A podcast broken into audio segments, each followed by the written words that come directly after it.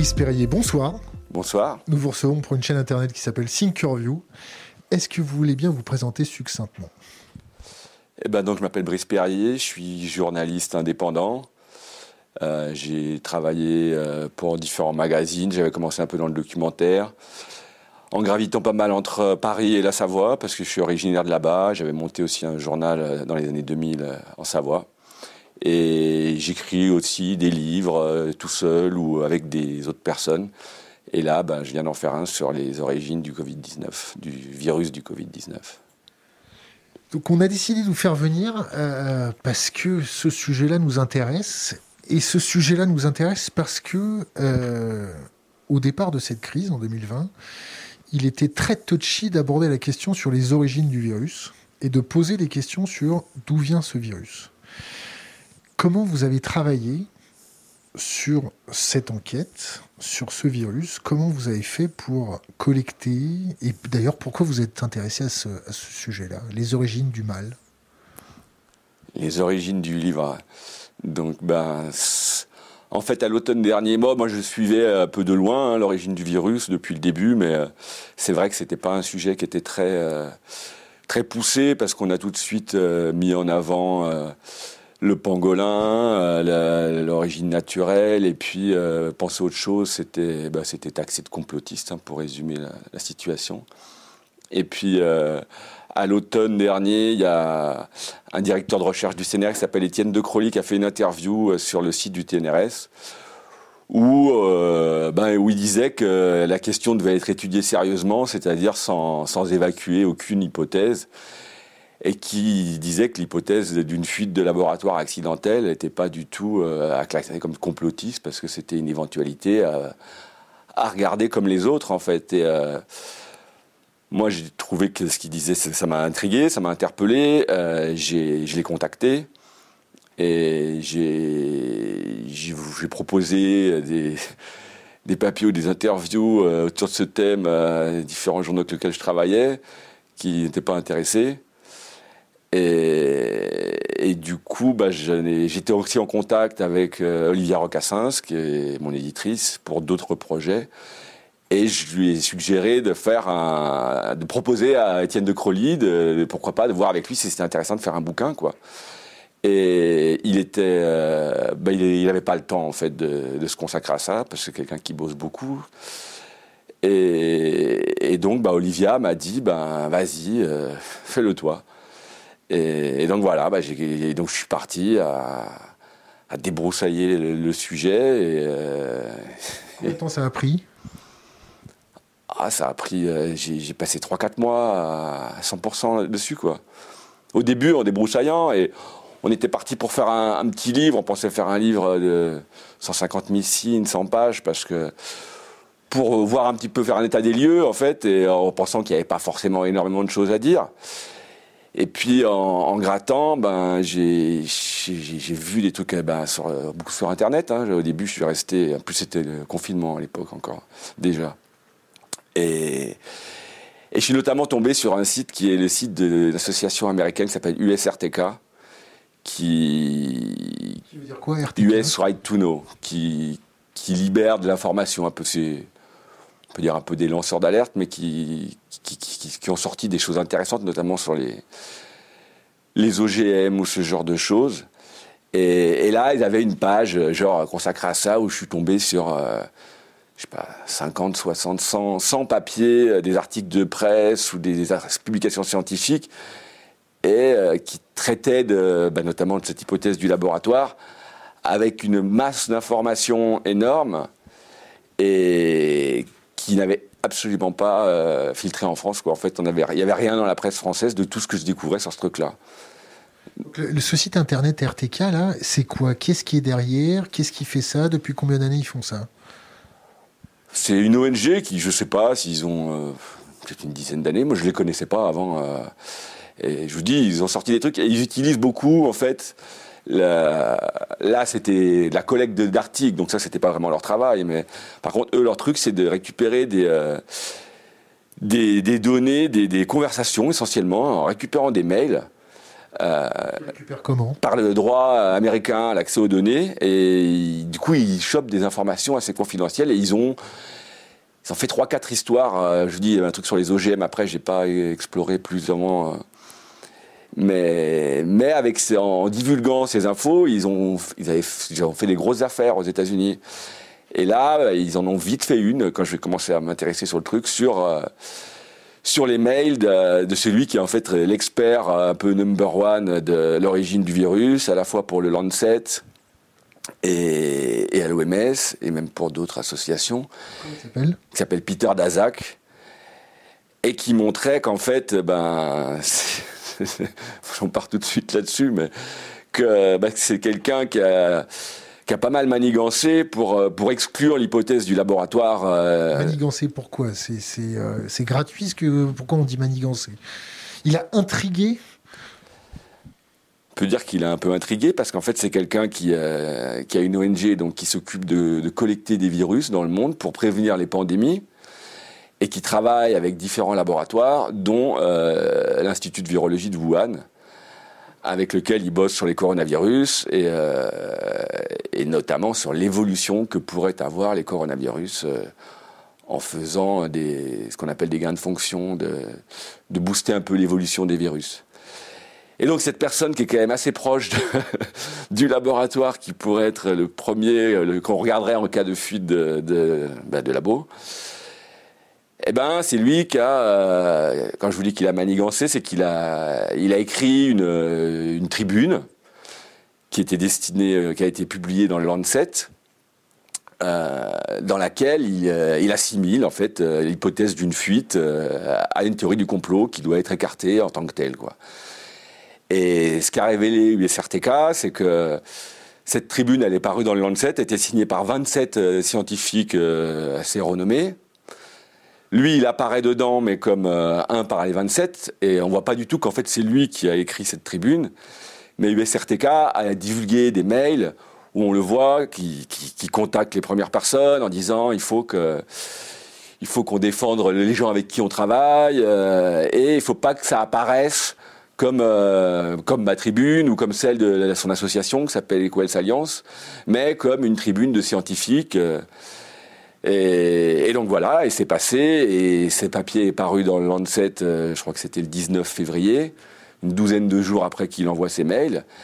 Et ça a fait, euh, ça a eu un impact dans le monde entier. C'est à partir de ce moment-là, en fait, que dans la communauté scientifique, mais aussi dans les médias, hein, on, a, pris un peu pour argent comptant ce que racontait cette, cette tribune, et donc il était, euh, il est devenu euh, exclu d'envisager cette hypothèse.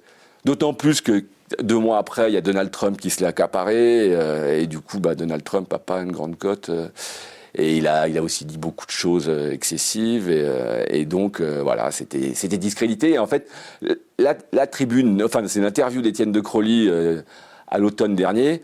Ça a remis dans le jeu un peu l'hypothèse du labo par un, par un scientifique installé euh, qui est dans un laboratoire tout à fait. Euh, il y a, sous l'administration Biden, il y a quand même euh, le gouvernement américain qui a émis quelques réserves concernant les, les origines du virus. Et ils disent qu'il ne faut pas retirer des hypothèses une fuite de labo.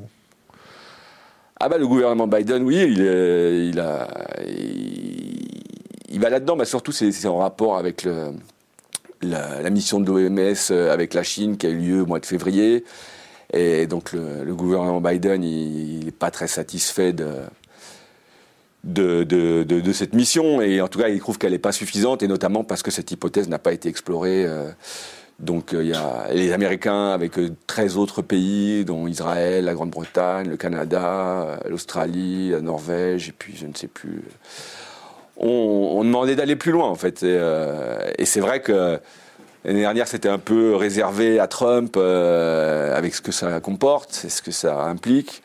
Mais euh, beaucoup pensaient que quand Trump partirait, les Américains lâcheraient l'affaire, mais c'est pas le cas en fait.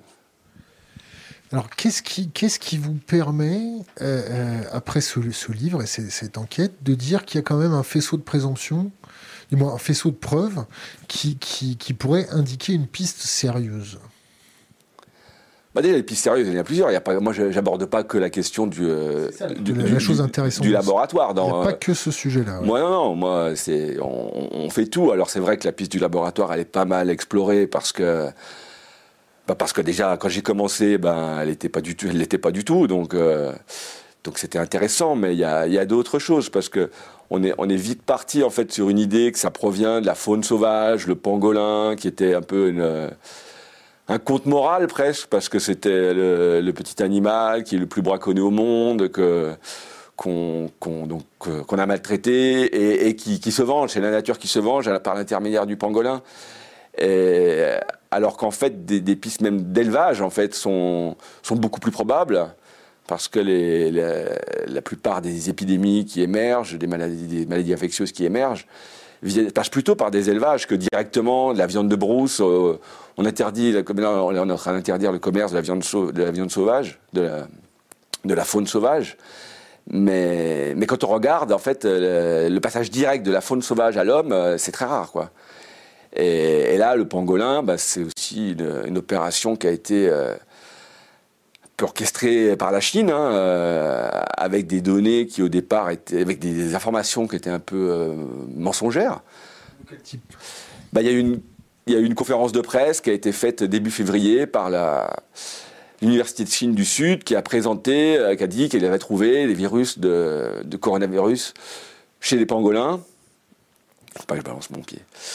Euh, avec une identité génétique de 99% par rapport euh, à SARS-CoV-2. Et ça, 99%, c'est l'étape avant, enfin c'est ce qu'on attend de l'hôte intermédiaire, du dernier échelon euh, animal avant l'homme, quoi. Et ça, ça a été repris immédiatement dans, Nature. Euh, et, ça a fait le tour du monde, alors qu'en fait, il s'avère que l'identité des virus de pangolin, elle est de 90%.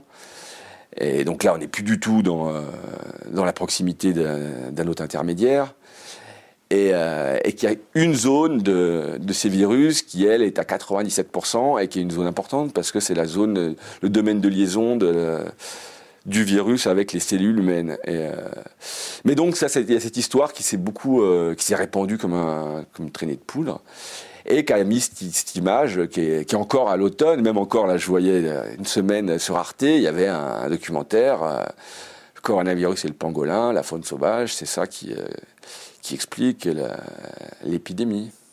Est-ce que vous avez un background scientifique?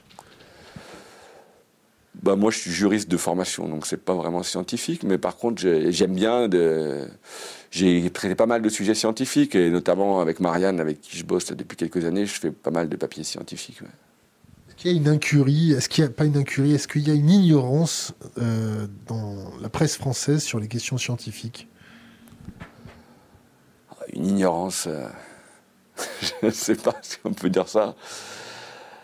Là, moi, je vois pas mal de avec, euh, du suivisme avec, euh, avec ça. Alors, est-ce que c'est une ignorance? Moi, je ne vais pas cataloguer la presse française ignorante, mais sur ce sujet comme dans d'autres, il peut y avoir des préjugés ou, du suivisme. Mais là, on a beaucoup suivi cette idée. Bah, le Lancet a dit ça, donc amen, quoi. Et, ben non. ben non, c'est pas si simple que ça. C'est pas si simple. revenons à notre histoire de pangolin et de Chine. Donc, il y, a, à votre avis, il y a eu euh, un, une, euh, je cherche mes mots, une, euh, un écran de fumée de la Chine concernant le, pangolin, c'est ça? Ben, il y a une sorte de, diversion hein, un petit peu. et ce qui est intéressant, c'est que c'est pas que la Chine parce qu'il euh, y a des relais, euh, il y a des relais occidentaux qui sont euh, bah, un journal comme le Lancet. après, vous avez des journaux comme Nature qui ont accrédité cette, cette thèse du pangolin avec des, grands scientifiques qui, qui, qui, qui, ont porté cette idée, qui ont Nature a été très impliquée là-dedans avec d'abord ce relais de la conférence de presse chinoise. après, ils ont publié plusieurs papiers sur l'hypothèse du pangolin qui qui était moins affirmatif parce que les données pouvaient pas, c'était plus 99%, mais, euh, mais qui, qui, entretenait quand même l'idée que ça pouvait venir du pangolin. Nature a aussi fait un papier euh, qui est devenu la référence, qui, euh, qui dit que c'est forcément un virus naturel, qui exclut l'hypothèse du labo de façon assez arbitraire en fait. Et, et, ça, ça a été ouais, c'était c'est devenu la référence qui a été suivie un peu par tout le monde. Donc les journalistes, ils ont fait un peu comme comme les autres. Ils ont marché en canard. ouais, je ne sais pas si c'est en canard ou ou en file indienne. Ils peuvent marcher en canard en file indienne aussi. Hein. Euh, quelles sont les, les, autres pistes que vous avez levées en, creusant autour du coronavirus? Donc, les, conflits d'intérêts, ça on a fait. Bah, il y a des conflits d'intérêts. Par exemple, vous voyez les, gens qui écrivent euh, les papiers de ce papier de référence qui passe en nature, ce sont des gens qui travaillent avec la Chine déjà, qui, qui, sont, qui ont été primés, qui ont, euh, qui ont été récompensés, qui ont travaillé avec des universités chinoises. Et c'est quand même, euh, c'est quand même étonnant, quoi. Vous avez Peter Daszak, bah, qui lui travaille aussi beaucoup avec la Chine. Mais sinon, qu'est-ce que vous me disiez? J'ai les appels. Sur les, conflits d'intérêts. Bah, le plus gros conflit d'intérêts, c'est celui de Peter Daszak, parce que quand vous avez quelqu'un qui est qui, passe comme l'expert numéro un, alors qu'en fait il travaille avec le suspect numéro un, et, qui orchestre euh, une espèce de stratégie pour euh, pour écarter une piste. Euh, et, ça, ça, s'est passé même encore. il est pas, il est même pas du tout discret d'ailleurs parce que USRTK a sorti ses mails au mois de novembre, qui ont eu beaucoup moins d'impact d'ailleurs. J'en discutais avec le mec. Que, les choses qu'ils avaient fait auparavant sur les OGM ou sur d'autres scandales qui avaient eu un retentissement suicide n'a pas eu un gros, un énorme retentissement, mais c'était quand même connu quoi à partir de ce moment-là. Et quand il y avait la, mission euh, de l'OMS euh, à Wuhan, Peter Daszak aurait pu se faire discret, comme la plupart des, euh, experts de l'OMS, qu'on voyait pas, qui répondaient pas. Alors que lui, il passait 14 tweets par jour, il répondait à tous les journaux. Et, aucun journal ne mettait en avant le fait que euh, bah, ce type était, euh, bah, était discrédité, en fait. Il ne devrait pas être là, quoi. Parce qu'il y a un conflit d'intérêt énorme. Et on ne lève pas beaucoup, les, conflits d'intérêt n'ont pas été tellement remarqués, euh, à part aujourd'hui un peu celui-ci, mais, je dis, il y a un mois, quand il était à Wuhan, c'était étonné, moi, de voir tous les journaux qui le citaient à chaque fois, et, et, pour dire que oui, il n'y a rien à signaler au labo, quoi, en fait les Chinois sont transparents, euh, parce que sa, tribune, elle était quand même aussi hallucinante. C'était, euh, c'était quand même de dire que la Chine était un modèle de transparence. Donc bon, c'est. la France est bien le pays des droits de l'homme. Oui, peut-être, c'est vrai. Mais bon, la Chine, un modèle de transparence, ça passe. Et, euh, et quand il était à Wuhan, il disait encore c'est génial, c'est super, on est super bien accueillis, les gens nous font voir tout ce qu'on veut. Alors ça c'est vrai ou c'est pas vrai? L'OMS, l'enquête de l'OMS, ça a donné quoi? Quelle a été l'attitude du gouvernement chinois? Ils ont eu accès à quoi? Est-ce qu'ils ont pu être libres de se balader partout? Est-ce qu'ils ont eu accès à toutes les souches qu'ils voulaient? Est-ce qu'ils ont eu accès à tous les sites qu'ils voulaient? Ou est-ce que c'était un voyage touristique organisé par une ambassade? Bah, moi j'ai appelé ça un peu une visite de courtoisie euh, dans le livre, mais euh, mais ils étaient. Euh, bah déjà, il faut voir que c'était pas une enquête, et ça, L'idée générale, c'était qu'ils allaient faire une enquête, mais les Chinois, eux, étaient très clairs. Ils disaient, ce n'est pas du tout une enquête, c'est une étude conjointe.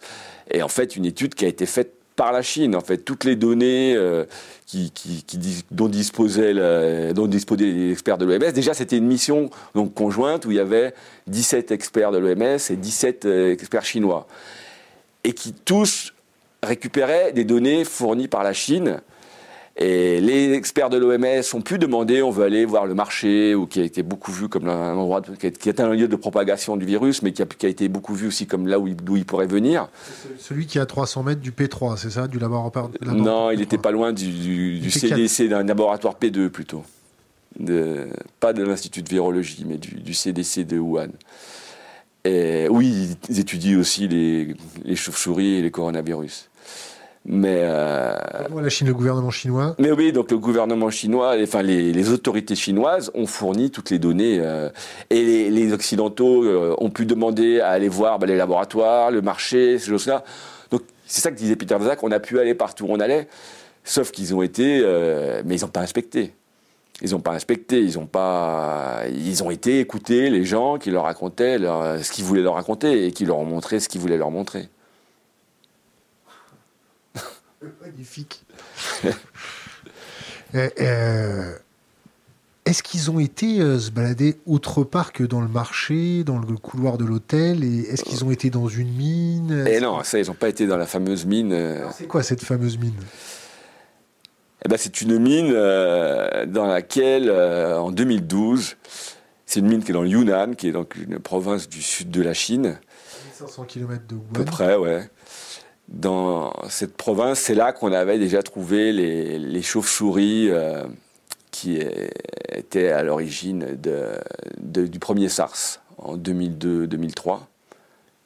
Vous voyez pas, ce premier SARS, c'est la première épidémie de SARS, euh, SARS-CoV-1. Et, donc depuis ce moment-là, on sait que bah, les chauves-souris sont euh, le réservoir naturel des coronavirus. le chameau aussi, le lama. Non, le, dromadaire a été euh, l'intermédiaire pour euh, l'épidémie suivante qui était celle du MERS, mais ça venait aussi des chauves-souris. J'en profite, j'en profite de lire un, commentaire de la communauté de Bob le bricoleur. Bonjour Bob. Qui nous dit des transmissions animal-homme très rares. Il est marrant ce monsieur. Il, euh, il est au courant qu'avant cela, il y a eu le SIDA, la dengue, le chikungunya, Ebola, MERS, SARS-CoV-1, H5N1, H1N1 ces 30-40 dernières années bah, Justement, vous voyez, bah, SARS-CoV-1, c'est. On dit que c'est la civette qui est passée euh, entre justement la chauve-souris, la civette qui est un animal d'élevage, qui a, qui a passé euh, à l'homme. Et, et, pour le MERS, qui est l'autre euh, virus par coronavirus, c'est passé par le dromadaire, qui n'est pas un animal d'élevage, mais qui est un animal domestique. Qui est, et c'est pas l'animal sauvage qui a contaminé directement les gens avec le, donc voilà. Euh, après, euh, il y a une étude qui a été faite euh, en 2008-2009 pour lancer un programme qui s'appelle Predict, qui, va par la recherche en fait des virus pour connaître les virus avant qu'ils arrivent.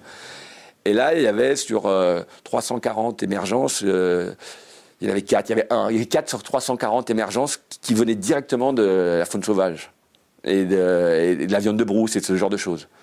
Donc l'élevage est beaucoup plus. Ça vient au départ d'un animal sauvage, mais ça passe par, euh, en général, ça passe par un intermédiaire euh, d'élevage. Donc revenons à cette fameuse mine. Est-ce qu'on parle bien de la même, de, de, celle qui a euh, créé la, qui a généré la mort de 6 six, C'est ça, de trois.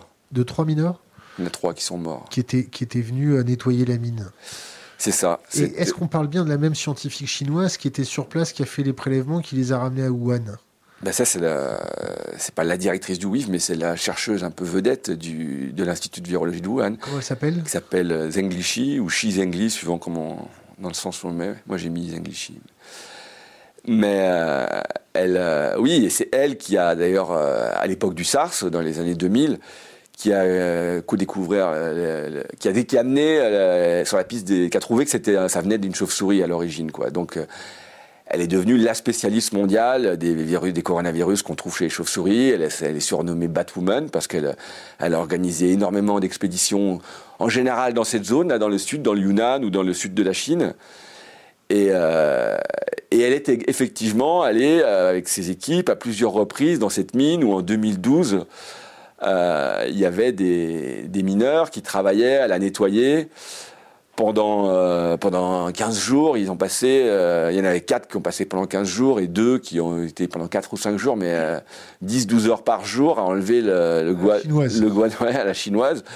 Et ils ont tous chopé bah, une maladie qui euh, qui est qui ressemblait euh, qui a ressemblé en fait fortement euh, avec aux symptômes dont les symptômes ressemblaient fortement aux ceux des cas graves du, Covid 19 et, et c'est dans cette mine qui a été trouvée parce que donc après cette expérience enfin après cette histoire qui a été suivie en fait par les, les plus grands virologues pneumologues de Chine ça on l'a su après mais peut-être qu'on reviendra dessus sur grâce à un groupe qui s'appelle Drastic, qui a, levé beaucoup d'informations euh, sur, euh, sur cette histoire.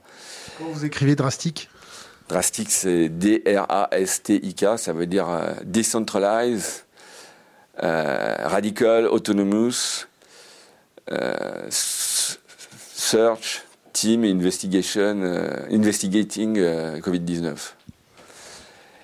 Et donc un membre de Drastic, donc Drastic c'est une vingtaine de personnes, il y, a des, scientifiques professionnels, il y a des gens qui sont euh, sous pseudo, et qui, euh, qui lève des histoires, en fait, qui, qui, qui trouve des documents, et notamment, il y en a un qui a trouvé euh, un mémoire de, de maîtrise de, de médecine qui traitait du cas de, ces mineurs. Et qui montrait qu'ils avaient été suivis par, je crois que c'est Zhang Zanshan, qui est le plus, premier, le plus grand pneumologue de Chine, qui était celui qui a, qui a travaillé le plus sur l'expert numéro un pour le SARS et pour le SARS-2 aussi et qui a suivi ça euh, et qui avait diagnostiqué euh, un, un, virus, probablement de coronavirus. Pneumonie atypique. Une pneumonie atypique qui venait probablement d'origine virale. Et, euh, et donc, et alors, il, a d'ailleurs envoyé des, euh, des, échantillons, ont été envoyés au WIF pour analyse. Il y a, des échantillons qui ont trouvé qu'il y avait des anticorps de, coronavirus. Et, euh, et, un an après euh, cette mésaventure aux mineurs, dont trois sont morts, euh, les, les, équipes de Zenglishi ont trouvé parmi les virus un virus qui, euh, qui s'est avéré en 2020 être le plus proche de SARS-CoV-2. À combien de pourcents? À 96 qui... 96, c'est très éloigné quand même. C'est le plus proche, mais c'est pas le progéniteur direct, ça c'est sûr. Oui, parce qu'il faut 99. Donc je vais, je, vais, je vais résumer trivialement la chose et je vais me faire l'avocat du diable. Donc on a un scientifique américain qui est spécialisé dans l'ajout de fonctions sur euh, les coronavirus. Vous m'arrêtez si je me trompe. Hein, Pas, il est spécialisé dans la recherche de virus et dans leur étude. D'accord.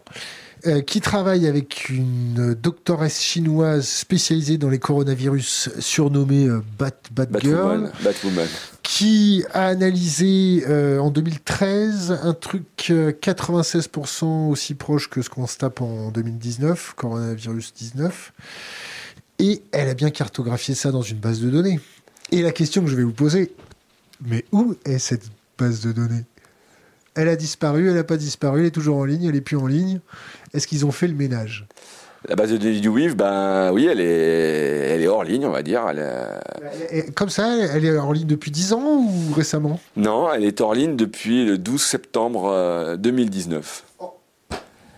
Et sans, euh, sans explication. Alors, Zenglishi a répondu à un mec, donc ça c'est aussi un document sorti par Drastic, par un mec je crois qui s'appelle Tom Cleary, c'était rare, c'était au, au, début de mois de janvier, je crois, 2020. Euh, parce que Zenglishi, difficilement, elle m'a jamais répondu, quoi. Elle répond pas, pas souvent, je crois. Les Chinois, ils répondent pas. Ouais, les Chinois ne m'ont pas répondu, d'ailleurs, de façon assez générale. Mais, là, elle avait répondu à ce type qui lui demandait euh, pourquoi la base de données euh, était, hors ligne. Elle lui a dit qu'elle euh, avait été attaquée pendant l'épidémie. Sauf qu'en en fait, elle a été enlevée, elle a été mise hors ligne en, septembre, donc c'était euh, 3-4 mois avant que, avant que on connaisse euh, SARS-CoV-2 et, euh, et, ses effets. Donc, euh, donc voilà, et ça c'est une question par exemple qui n'a pas été bien traitée, on va dire, par la mission de l'OMS.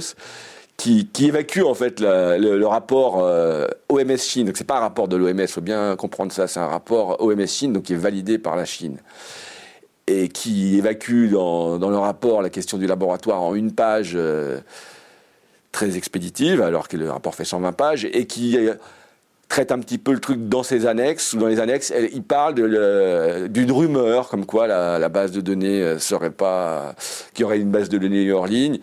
Il parle d'un tableur, d'un tableur Excel qui en fait aurait été euh, attaqué. Euh, en fait, un tableur Excel, c'est 15 bases de données euh, qui sont très importantes. Et euh, justement, les gens de Drastic aussi ont fait un, un, détail très précis parce que on pouvait récupérer des euh, avec la, mémoire du web, on va dire, on pouvait récupérer des choses. Et il y avait aussi un, site, un site chinois qui recensait des bases de données où il y avait des descriptifs qui lui a été euh, accessible, donc il n'y avait que le descriptif, il n'y avait pas le contenu, mais qui lui a été accessible jusqu'au printemps 2020 et qui a aussi été mis hors ligne et qui est toujours hors ligne aujourd'hui.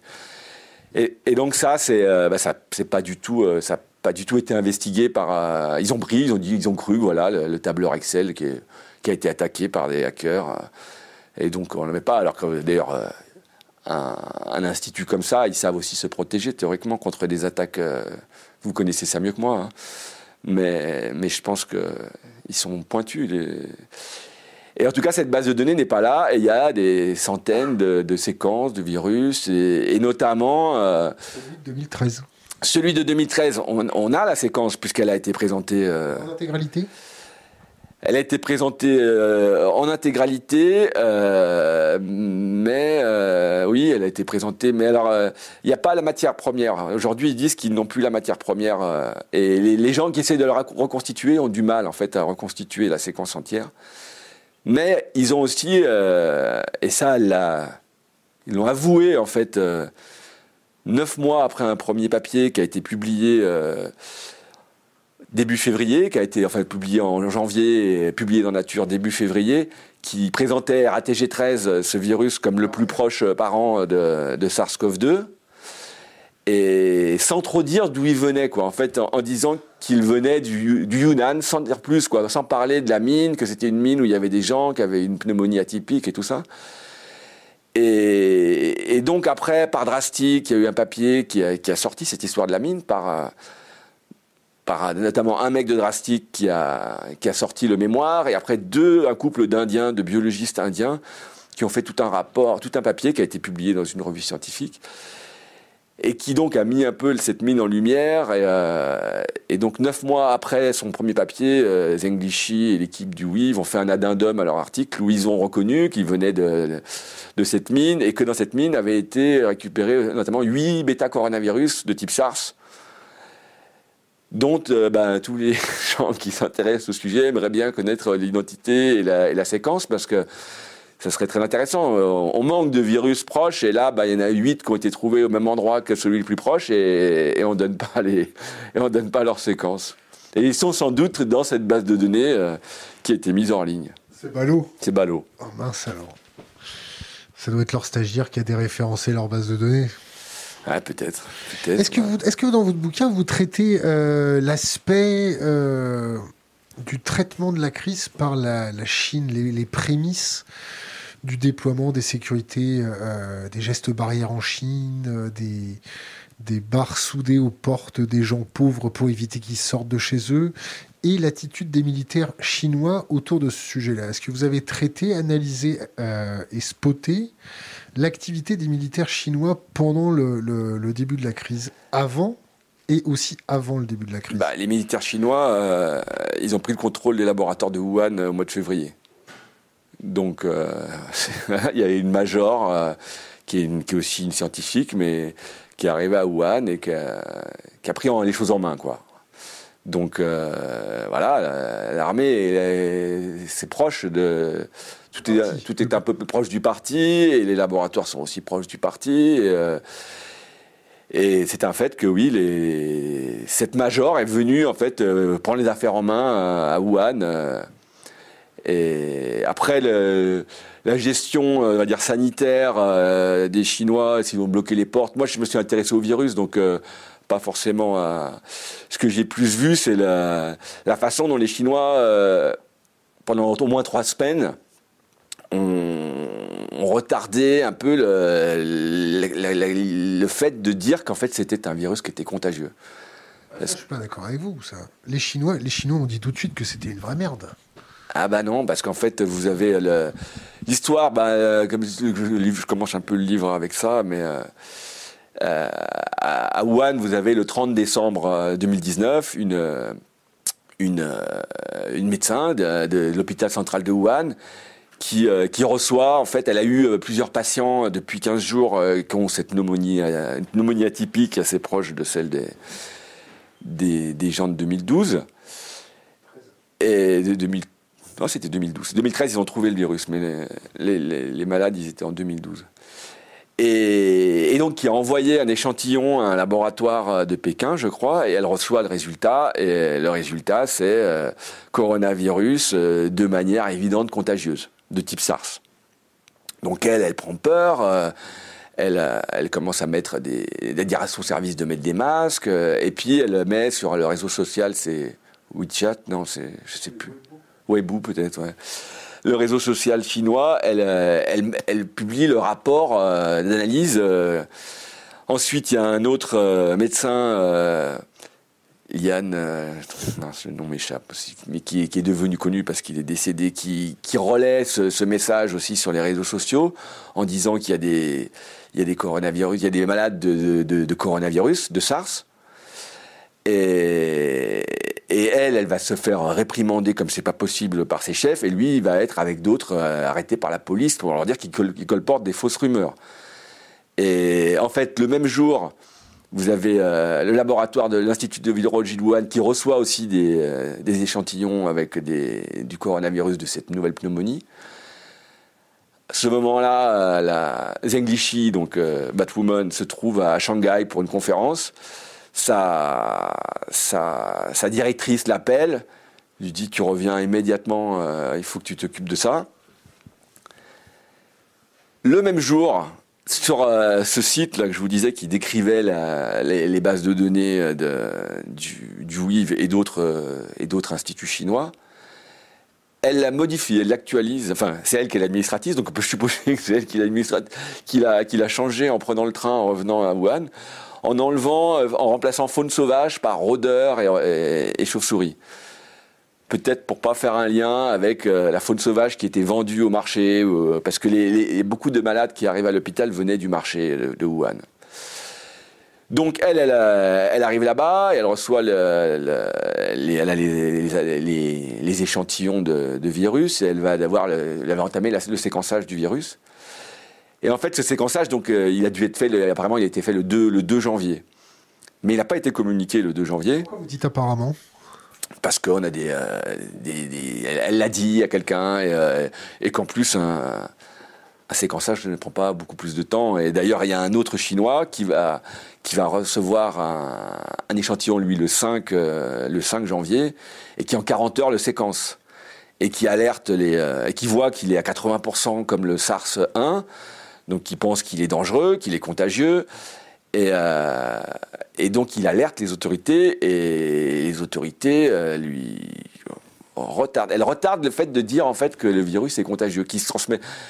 Il laisse courir l'idée que ça, passe de l'animal à l'homme, mais pas de l'homme à homme. Ce qui est le cas en fait de la, plupart des émergences. Euh, et c'est d'ailleurs le cas avec ces mineurs. Ces mineurs, ils avaient sans doute pas, c'était pas le SARS-CoV-2 qu'ils ont eu, mais eux, ils avaient un truc qui apparemment il n'y a pas eu de contagion.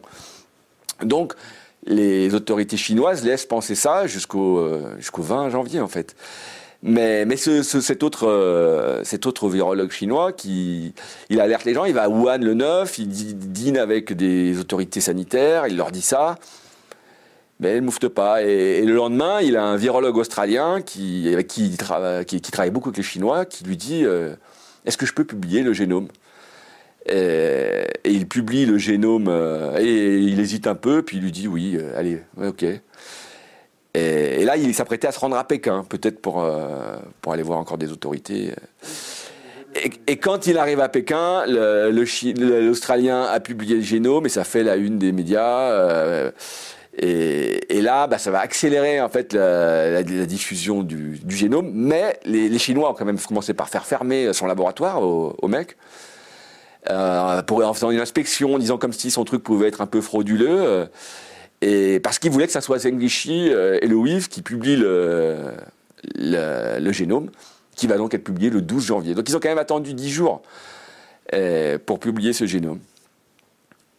Est-ce que vous avez vu des mouvements de militaires autour du mois d'octobre, des militaires chinois? Octobre 2019 Non. Jamais vous n'êtes pas intéressé à ça? Il y, a, il, y a, il y aurait eu euh, une baisse d'activité euh, des téléphones euh, au WIV. Comme s'ils n'étaient pas là pendant deux semaines. Au mois d'octobre? Au mois d'octobre. Mais. On creuse un peu ce sujet-là, là, non? Bah, ça, on ne le sait pas parce que il ne parle pas. Donc, juste qu'il y a eu des gens qui ont constaté que les, au niveau des téléphones portables, ça n'avait pas fonctionné pendant deux semaines. Euh, comme au mois d'octobre. Au mois d'octobre. Et ça, c'est après aussi, ben, c'est une hypothèse hein, que, que, la fermeture de la base de données, ça soit suite à un accident, en fait. Euh, et que et qu'après, il y, a, aussi des, des, rumeurs. Là, c'est plus de, ça relève plus de la rumeur. De, que des. Mais bon, c'est une rumeur qui est colportée euh, par les, le département d'État américain, euh, qui l'a quand, même, hein. quand même écrit. Des armes de destruction massive chez Saddam Hussein. Ouais, voilà. Donc euh, c'est pas ça, ça, reste quand même de la rumeur, mais qu'il y a des des employés du WIF qui ont été malades avec des pneumonies, le genre de, de pneumonie ou des, ou des grippes ou des, des, des maladies un peu qui peuvent ressembler Comment ça? À l'automne 2019. Euh, quand les, quand, les Chinois disent que euh, rétorquent aux Français, oui, mais on, a eu des échantillons de, pipi français de 2019, de novembre, il y avait déjà du coronavirus dedans. De novembre, oui, de novembre. Eh ben, ça collerait avec euh, une diffusion du virus en septembre, quoi. parce qu'il y en a, oui, il y en a en Italie aussi. Alors, en Italie, c'est différent, il y a des élevages de visons, mais on va revenir sur les. Non, non, non, en Italie, c'est pas des élevages de visons. Euh, il y, a des, il y a eu des. Euh, mais c'est. C'est pas forcément euh, irréprochable quoi, comme étude, mais il y a eu des, aussi, on a trouvé des, des traces de SARS-CoV-2 ou d'anticorps sur des analyses de gens qui étaient dans un essai clinique sur le cancer. Donc ça, c'est ce que les, les, Chinois mettent beaucoup en avant, ces, ces signes pour dire que ça vient de l'étranger en fait. Alors que bon, bah, il y a y a peu de signes convaincants et, surtout, il n'y a pas de malades. Il n'y a pas de. Parce que quand le coronavirus arrive à Wuhan, euh, ça, notamment quand il est repéré au mois de décembre, après, ça va très vite. Quoi, et il y a énormément de gens qui sont contaminés. Alors, quand vous dites ça va très vite, notre ambassadeur, qu'on rémunère grassement euh, en Chine, euh, a prévenu l'État français le 30 décembre. Bah, L'ambassadeur a prévenu. Comment il s'appelle déjà, monsieur Jordi? C'est l'OMS qui a été prévenu le 31 décembre, je crois. Nous, nous on, a été, on a été prévenu le 31 aussi, non, peut-être Je sais pas, on m'a dit ça, mais j'ai pas vu d'où ce truc de, l'ambassadeur qui prévient le 30 décembre. Euh, je sais pas d'où ça vient. Mais c'est officiellement, la Chine annonce euh, et l'OMS le, le répercute le 31 décembre. En tant que journaliste, vous trouvez que l'État français a bien réagi, rapidement? Comme, comme une, une épée bien affûtée ou, comme un couteau à beurre qu'on utilise pour tourner des vis Comme quelqu'un qui avait la tête ailleurs plutôt. notamment parce que bah, des virologues de Marseille, dont Étienne de Crolly, euh, ont trouvé euh, tout de suite, en fait, dès que Nglichy a publié le, génome le, 12, le 12 janvier, ils l'ont observé et ils ont tout de suite vu que ce génome, il avait une particularité, euh, ce qu'on appelle un site furine. En fait, euh, le, coronavirus donc a une protéine spike. Ce qui est, quand on voit, c'est les, petites pointes qui envoient le virus, il a des petites pointes, on a vu souvent l'image. La petite pointe, c'est la protéine spike qui va permettre de se fixer sur la cellule. Et à mi-chemin de cette protéine spike, euh, y a, elle est divisée en S1 et S2. Il y a ce qu'on appelle euh, le, bah, le, clivage entre les deux, euh, entre les deux, euh, les deux parties de la, de la protéine spike. Et là, ils ont vu qu'il y avait ce qu'on appelle un site de clivage à la furine, qui est des acides aminés basiques, qui contient des acides aminés basiques et qui en fait Étienne de Crolly est un peu un spécialiste de ce genre de, de site parce que c'est connu chez les virus et c'est ce qui permet de faciliter l'entrée en fait dans la cellule. Et euh, en gros, on peut résumer ça, c'est un peu l'arme euh, l'arme fatale de, SARS-CoV-2, quoi. Celle qui lui permet d'être très efficace et d'avoir un grand pouvoir, un grand pouvoir de contagiosité. Pour, euh, délier un peu tout ça, donc les anciens coronavirus qu'on s'est tapés dans l'histoire n'avaient la capacité que de passer par les cellules pulmonaires de la gorge, du nez, de la zone ORL, c'est ça? Et là, le nouveau de la version 2019 a les capacités d'infecter tous les tissus du corps humain. C'est ce qu'on constate. Il ne se contente pas des poumons. Et c'est probablement dû à ce, à ce. Qui, lui permet en fait de se fondre avec la cellule. Ça, fait, cliver, le virus et ce qui lui permet de se fondre avec la cellule et donc d'être beaucoup plus euh, contagieux en fait. Et d'aller, euh, oui, on, le repère dans des organes jusqu'au cerveau en fait, hein, qui, ce qui explique la perte de goût et d'odorat. Euh. Tronc cérébral, perte de goût, perte d'odorat, d'ailleurs prémisse des, signaux de Parkinson. perte d'autres choses. on, a, on a noté quoi? Le tronc cérébral, le foie, l'estomac. La peau, les yeux, la totale. Ah, ça peut aller un peu, partout. Après, moi, je suis pas médecin, je suis pas non plus euh, spécialiste. Donc mais... l'État français a réagi comme un coup Mais ce qu'il y a, c'est qu'en fait, euh, donc je vous dis, il trouve ça. Il voit qu'il y a ce site Furine. Ça, c'était quand ça? Dès, dès, le 12 janvier, il le voit, il le voit tout de suite parce que c'est quelque chose qui est assez connu. Mais ce qui les étonne, c'est qu'en fait, c'est la première fois qu'on voit un site Furine sur un virus SARS, un coronavirus de type SARS. Et, donc, euh, ben, Étienne de Crolly, il voit ça, il dit Oula, c'est pas bon, quoi, ça sent pas bon ce, truc-là. Et ce qui les a aussi beaucoup intrigués, c'est que quand euh, Zenglichy fait son premier papier où elle présente RATG13, le virus le plus proche, donc elle fait une révélation en disant oui, on a un virus qui est, on a trouvé le virus le plus proche, il vient des chauves-souris, donc probablement SARS-CoV-2 vient aussi des chauves-souris. Elle compare les génomes de, de RATG13 et de SARS-CoV-2, mais elle arrête la comparaison juste avant le site Furine. Et elle ne le mentionne pas dans le papier qui va apparaître dans Nature. Donc, et donc c'est quand même euh, aussi étonnant de la, particularité, le truc le plus apparemment qui pourrait être le plus dangereux dans ce virus, bah, il n'est pas mentionné euh, là-dedans.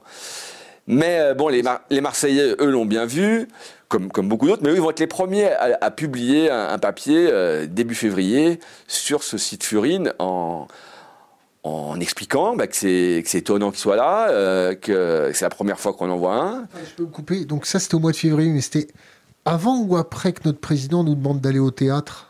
C'était avant, justement. Ah, c'était bien avant. Et, ce qu'on peut voir, c'est que leur, leur papier n'a eu aucun écho. Euh, ils ont fait une euh, communiqué de presse qui a été repris par personne. L'information aurait pu remonter parce que c'est des chercheurs français. Euh, mais à l'époque, euh, ce, qui, intéressait beaucoup les gens, c'était Benjamin Griveaux et, ses, vidéos intimes. Mais ça intéressait beaucoup plus que, que des Français qui ont trouvé le truc qui pourrait craindre sur ce virus. Et en fait, c'est là où les, Français et les Occidentaux, plus largement, euh, on peut reprocher à la Chine d'avoir. En fait, ils ont attendu trois semaines pour reconnaître la contagiosité. Mais une fois qu'ils la reconnaissent, après ils confinent Wuhan, donc euh, on voit que ça rigole pas, quoi, qu'ils prennent les choses en main. Et alors que les Occidentaux, oui. Vous dites les Français, les Occidentaux Parce que les Anglais ont fait un peu pareil. Ils ont... Il faut dire les officiels, les gouvernements. Oui, les autorités occidentales. On va dire. Le peuple, le peuple français expatrié à Wuhan nous a tenu parfaitement au courant de la merde qui se passait là-bas et dans des proportions. Ah oui, oui, sans doute.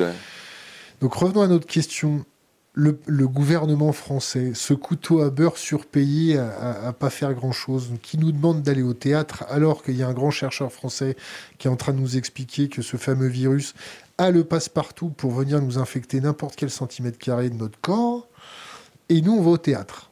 Donc ça, bon. Bah c'est ce qu'il dit, je crois que c'est le, 12, 12 mars.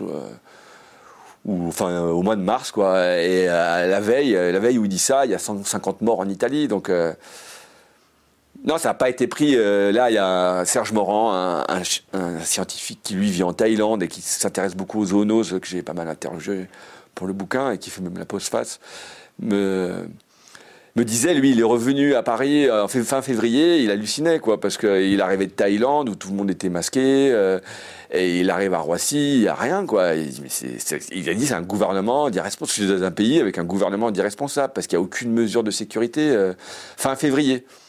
Donc euh, un mois et demi après que Wuhan soit confiné, euh, un mois après que des chercheurs français aient alerté sur le danger de ce virus. Euh, Rappelez-moi, il y a combien d'habitants à Wuhan? 11 millions. Oh, une broutille. Une broutille. Ah. Et qui ont, bah, qui ont essaimé. D'ailleurs, il y a une vingtaine de pays qui sont, qui sont les premiers, enfin, les premières contaminations qui repèrent, ils viennent tous de Wuhan. Donc c'est là où ça, vient quand même plutôt de là-bas parce que euh, malgré qui à dire que ça tendrait plutôt à venir de là-bas parce que. quelles sont les autres hypothèses? Parce que ça n'est, pour l'instant qu'une hypothèse. De quoi? Le fait que ce soit barré d'un labo. Ah bien sûr. Ah non, c'est, une hypothèse qui, qui, peut s'expliquer, mais bah.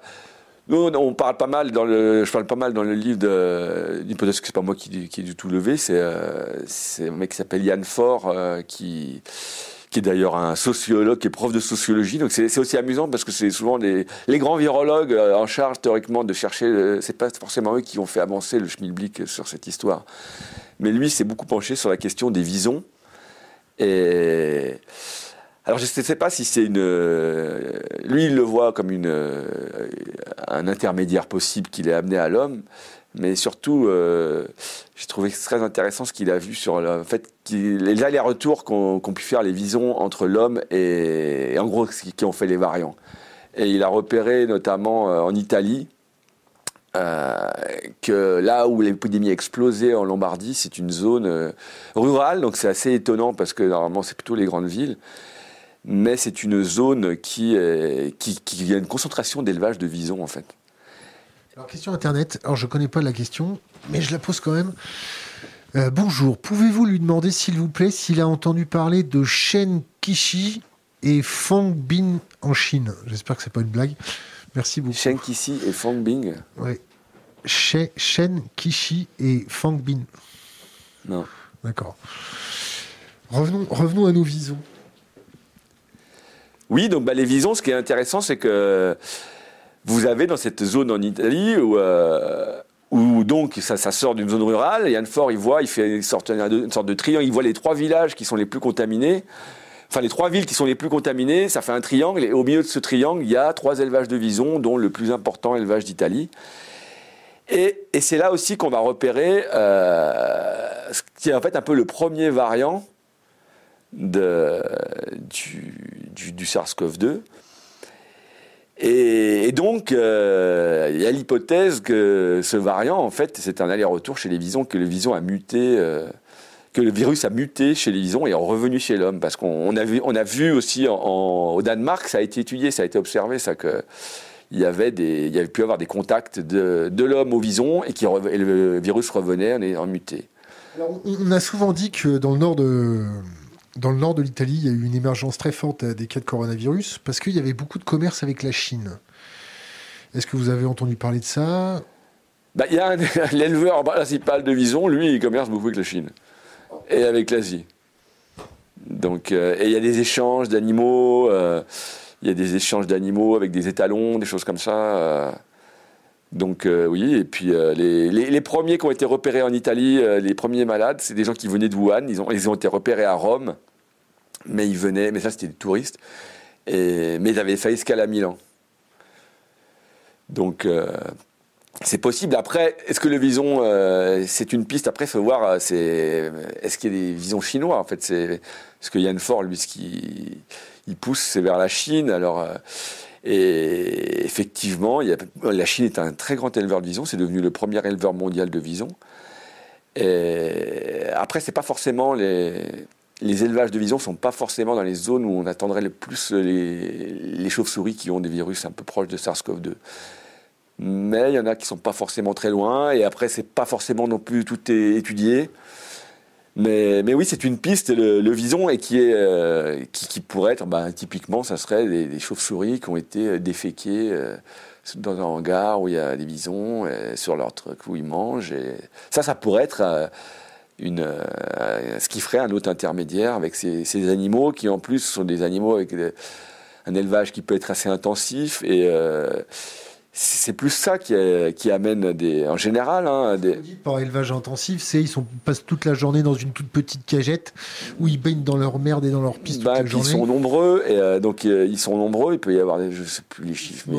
ils s'attaquent. Et donc ils, sont en contact, et, et c'est un virus qui se transmet euh, par l'air. Donc, euh, et ça, c'est très intéressant. Aéroporté, quoi. C'est, euh, un virus aéroporté. Et, donc, euh, même des cages à côté, ça peut passer d'une cage à l'autre. Oui, c'est un peu comme les immeubles dans le 19e arrondissement. les cages à lapins, le fait que ce soit aéroporté, ça a été su quand? Est-ce que ça a été, ça a été sous-estimé, minimisé, ou ils le savaient dès le départ? Oh Non, ça, ça a été vu. Ben, comme le SARS, quoi. C'est, ce genre de virus, c'est, ça qui les rend contagieux, en fait. Hein il y a par contact et il y a aéroporté. Il y a aéroporté, c'est-à-dire que les micro-gouttelettes. Voilà, c'est ça. Mais, ça, il le savait dès le départ Ouais, on l'a vu dessus, ça, oui. C'est quoi vite bah, à peu près tout de suite, je vous dis, là, le, mec qui, qui fait l'analyse, il dit ce truc est contagieux euh, comme le SARS. Le SARS, c'était comme ça, donc euh, c'est vite établi, quoi. Qu'est-ce que vous pensez du fait qu'on porte des masques dans des RER sur, euh, sur blindés? Est-ce que ça pose des risques? De quoi? D'être dans des rassemblements C'est pas le masque qui pose le risque. Là. mais même masqué, c'est-à-dire. Ah bah ça, après, je dis ça, c'est pas vraiment mon domaine, mais c'est sûr que quand vous êtes dans, je sais pas, il y a, des, des, aberrations avec ce Covid. Moi, je suis savoyard, vous voyez, euh, là, cet hiver, on a fermé le remontée mécanique, et donc les gens faisaient du ski en navette. J'habite, euh, ma famille est vers la Plagne. Il y a des stations, il y a une, le bas des stations qui est à 1400 mètres, le haut c'est à 2100 mètres. Il y a des navettes qui relient toutes les stations. donc c'est entre 2100 et c'est une piste, donc y a une assez grande piste. Et il y a un télésiège normalement, mais là le télésiège était fermé et donc les gens faisaient quand même du ski en prenant la navette bondée pour aller de 1400 à 200 mètres. Donc ça c'est un peu les aberrations du Covid quoi. Mais, mais c'est pas c'est pas vraiment mon domaine. Quoi. Je ne suis pas médecin. Je sais pas. Vous dites aéroporté, bon, ok, vous n'êtes pas un médecin. Vous, vous, avez étudié ce que ça veut dire exactement aéroporté C'est-à-dire aéroporté, on le respire, mais aussi on se le prend par gouttelette dans les yeux. Aéroporté, c'est le mode de transmission le plus, euh, le, plus efficace pour un virus. Et, c'est ce qui est. C'était le cas pour, euh, pour le SARS, et c'est le cas pour SARS-CoV-2. Et c'est aussi ce que peuvent même rechercher dans les laboratoires. Euh, c'est ce qui avait fait scandale en 2011-2012. Euh, on avait fait ça avec un virus de grippe aviaire qui ne se transmettait pas entre humains et il avait été rendu aéroporté pour voir qu'est-ce qui, qu'est-ce arriver. Et ça avait amené un peu un scandale une polémique sur les travaux de laboratoire parce que faire des virus comme ça, bah, ça peut être dangereux s'ils s'échappent. Et c'est un peu aussi la question que pose que pose euh, cette histoire de SARS-CoV-2, parce que les laboratoires de Wuhan notamment euh, travaillaient en fait à rendre des virus euh, plus dangereux, pas pour créer des bombes, pas pour faire mal aux gens, mais pour anticiper des mutations qui pourraient être dangereuses. Et l'aéroporté, c'est une sorte de meuse de la contagion, quoi. Est-ce que, est -ce que durant votre, votre bouquin, vous avez eu le temps d'enquêter sur les différents variants? Pas du tout? Bah, ce, qui est, intéressant c'est qu'au début, il n'y a pas de variant en fait euh, sur euh, SARS-CoV-2. Et c'est une de ses caractéristiques euh, étonnantes, c'est que normalement un virus, quand il arrive de l'animal, qu'il arrive chez l'homme, les, les, premiers mois, il va s'adapter à l'homme, donc il va évoluer, il va muter pour être, bah, pour être plus efficace, pour s'adapter à son nouvel hôte. Et c'est ce qu'on avait observé avec le premier SARS, euh, où pendant trois mois, il y a pas mal de mutations, euh, et de mutations significatives, en fait, qui, modifient significativement le, virus sur des endroits clés, des endroits qui vont lui permettre de mieux, euh, de mieux se coller. Et là, ben, ce qu'ont observé plusieurs chercheurs, c'est que, notamment une, chercheuse américaine qui s'appelle Alina Chan, qui est d'origine asiatique et qui a grandi à Singapour, et donc elle avait vécu la, première épidémie de SARS. Et, là, donc, elle s'est retrouvée confiée, elle travaille euh, à un institut qui, est, euh, qui dépend du MIT et de, Harvard, je crois aussi. Euh. donc, un institut assez prestigieux. Et elle était confinée, donc elle s'ennuyait, et elle, elle a cherché, elle, s'est mise à regarder, à, se documenter sur, sur SARS-CoV-2 et sur SARS. Et elle a remarqué que, en fait, si on prenait les génomes des deux, trois premiers mois de, l'épidémie, il était très stable, alors que celui de 2003, il avait beaucoup muté. Et ça l'a amené à dire comme si ce virus avait été euh, préparé en fait pour, euh, pour être adapté à l'homme. Et donc elle a émis cette hypothèse qui, s'il avait été euh, travaillé en laboratoire pour ça, eh ben ça, ça pourrait s'expliquer. Bon, son papier n'a pas été euh, accepté à la publication. Pourquoi et, vous avez un autre, un autre chercheur qui, lui, est plus installé, euh, parce qu'elle, elle, c'est une post-doctorante, donc elle, est jeune. L'autre, c'est un, chercheur qui s'appelle Nikolai Petrovski, qui, lui, est en Australie, et qui est spécialiste des vaccins, et qui, dans l'hiver 2020, a tout de suite euh, voulu commencer à travailler sur un vaccin et pour mieux comprendre le virus, euh, il l'a modélisé pour faire son vaccin. Et puis, il a aussi voulu chercher de voir euh, d'où pouvait venir ce virus. Et donc, euh, il a pris une partie du virus qui est en fait le domaine de liaison, celui qui s'accroche au récepteur AS2, qui est le récepteur qui est adéquat sur la cellule humaine à ce virus. Et il a voulu regarder à quel AS2 il était le, SARS-CoV-2 était le plus adapté? Parce qu'il avait remarqué que dans les précédentes épidémies, quand le virus arrive, il est plus adapté à l'autre qui, vient de quitter. Donc c'était le cas avec la civette, c'était le cas avec le dromadaire pour le MERS ou le, SARS, ou le premier SARS. Donc il a passé en série revues euh, d'animaux, dont euh, le pangolin et la, chauve-souris, bien sûr. Et ce qui l'a étonné, bah, c'est qu'en fait, non, le virus, il était le plus adapté, c'était à l'homme. Et, ça, c'était aussi, euh, aussi curieux, parce que ne s'attendait pas à ça, c'était pas normal. Et il a aussi donc, fini son papier en disant, bah, ça laisse, ça laisse envisager une possibilité qui on pourrait le comprendre parce qu'il aurait été travaillé en laboratoire. En fait, il y a deux options. C'est soit le virus a été repéré euh, au bout de trois mois et il a fait cette évolution, euh, peut-être en gagnant d'ailleurs le site furine, parce que le site furine a pu être acquis naturellement. Soit ben, il a été travaillé avant et, euh, et, donc, par exemple, avec des souris humanisées, comme en, en, on a le laboratoire de Wuhan ils travaillent avec des souris qui ont un AS2 humain. Et donc, si vous travaillez là-dessus, bah, ce ne serait pas étonnant que le virus soit bien adapté à l'AS2 humain, puisqu'il a été fait sur des souris humanisées. Mais c'est une hypothèse. Et une hypothèse qui n'a pas été acceptée, parce que c'est deux personnes qui ont fait des papiers, qui sont des papiers très intéressants, parce que quoi qu'il en soit, ils amènent des données sur la stabilité de ce génome euh, pendant ces premiers, premiers mois de l'épidémie, qui est une donnée importante. Et euh, ça a été refusé. Vous, en tant que journaliste, le fait que euh, ne puisse pas traiter tous les sujets d'une façon libre, autonome et sans pression.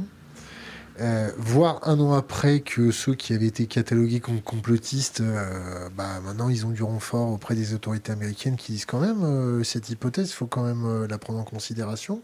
On ne peut pas l'écarter. Vous, en tant que journaliste, le fait qu'il y ait cette autocensure, des pressions sur des sujets clés qui, dont la population a besoin pour pouvoir s'informer, ça vous fait quoi d'avoir des sujets, ils sont tellement chauds qu'on ne peut pas les toucher? ça arrive. Il faut un Brice Perrier tête brûlée pour s'accorder. Euh, ok, je vais le faire un bouquin dessus parce que c'est ma, c'est mon boulot, c'est mon sacerdoce, journaliste. Bah là, depuis, il y a eu quand même il y a eu d'autres journalistes qui se sont intéressés. quand je Soyez pas humble comme ça. Depuis, vous étiez dans, dans les premiers à vouloir cartographier ces hypothèses. Au départ, c'était dur.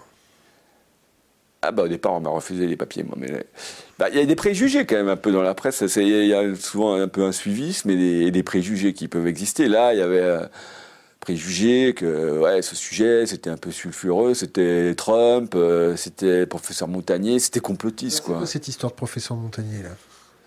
C'est le mec qui a dit, ah, c'est le prix Nobel parce qu'il a découvert le, virus du sida. virus du sida, qui a dit une connerie encore à la télé comme quoi il y avait des insertions de virus de sida dedans. Bah, il a mis une hypothèse après. il, a pris, il a pris, Ça a été démenti. Il y a d'autres chercheurs qui ont analysé euh, le génome et qui ont vu que. Euh, bah, que ça pouvait être autre chose. Parce que surtout, c'était, il a des, c'est des petits morceaux qui ressemblent au sida et, qui pourraient être, qui pourraient être, qui pourraient venir d'ailleurs et qui, qu'on, retrouve dans d'autres virus. Enfin, il en avait relevé quatre. Et, et par exemple, Étienne de Crolly, avec, euh, avec trois, quatre autres personnes, ont aussi fait un papier où ils font une étude phylogénétique du virus qui, recherche justement les origines de ces, euh, pas des virus, de ces quatre insertions en fait. Et là, ils ont trouvé que, ils ont trouvé une explication pour trois. Euh, qui, où ils ont vu que ce virus avait été présent, enfin ce, petit morceau était présent chez les chauves-souris ou chez des virus de pangolin. Euh, mais ils n'ont pas trouvé le, quatrième, il est venu nulle part. Et le quatrième, c'est le site Furine.